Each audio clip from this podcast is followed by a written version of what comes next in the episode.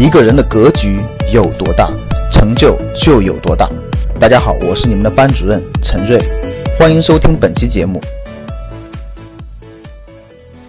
所以对市场，各位不用过度悲观啊。这几点我说过了，资金链充裕，政策力度将会极大的释放，优秀公司又很便宜，世界放世界来说都很便宜。所以呢，站在未来两三年，短期不敢说，我觉得未来两三年。很多公司都会比今天好，很多公司都会今天涨得更高，肯定是这样的啊。所以呢，这就是我的观点啊。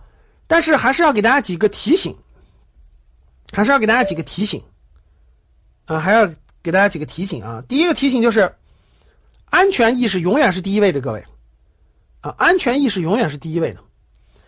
对突发事件要有提前的准备和考虑啊，绝对不要赌博心态。我我前两天讲了，不是讲了公开课吗？资产配置至少应该三六三十六是吧？我讲了几个六十二三十六，讲了几个关键的这个如何做资产配置，对吧？对突发事件要提前考虑，永远不不借钱投资啊，永远不借贷，永远不要借贷啊！投资的三大天条，我们格局的正式学员都知道，永远不要借钱投资，永远留有让家庭度过三年危机以上的现金储备啊，永远让。留有让家庭度过三年以上的现金储备啊！特别提示一点啊，每个人的满仓是不一样的啊。大家经常可以说，哎，老师谁谁是满仓了，我也是满仓了。但是每个人的满仓是不一样的。我的满仓的前提是我完全有让家庭三年生活费的现金储备，我已经留出来了。那有的人的满仓就是老师我月光一族，我下个月要不发工资了，我都饿肚子。所以各位不要被这个词所影响，不同的人理解完全是不一样的啊，完全是不一样的啊。我我我们正常所说的满仓只是动用的三年以上不用的闲钱啊，不会受家庭生活不受任何影响的闲钱啊。就算这些钱被套个三五年，就算这些钱浮亏个百分之五十，没关系，不影响正常生活。我们说的概念和每个人说的概念是不一样的啊，所以的这个我不建议大家一定要那个留出生活费啊。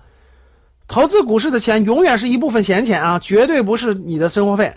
投资是让生活更幸福，绝对不是挣的更多。记住，你的目的不是挣的更多，你的目的是让生活更幸福。不要恐慌，关键是看你持有的是否是优秀公司还是垃圾公司。你要持有的是垃圾公司，那你每一天都应该恐慌。你甭管在牛市还是在熊市，你每一天都应该恐慌。你如果持有的是优秀公司，那你每一天都不用恐慌，甭管它跌还是涨。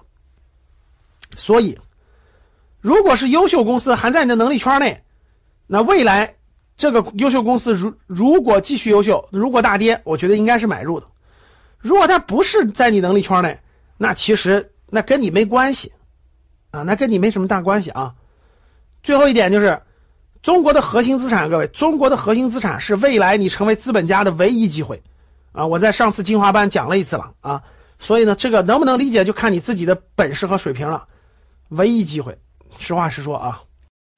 想获得更多投资理财、创业、财经等干货内容的朋友们，请加微信幺二五八幺六三九六八。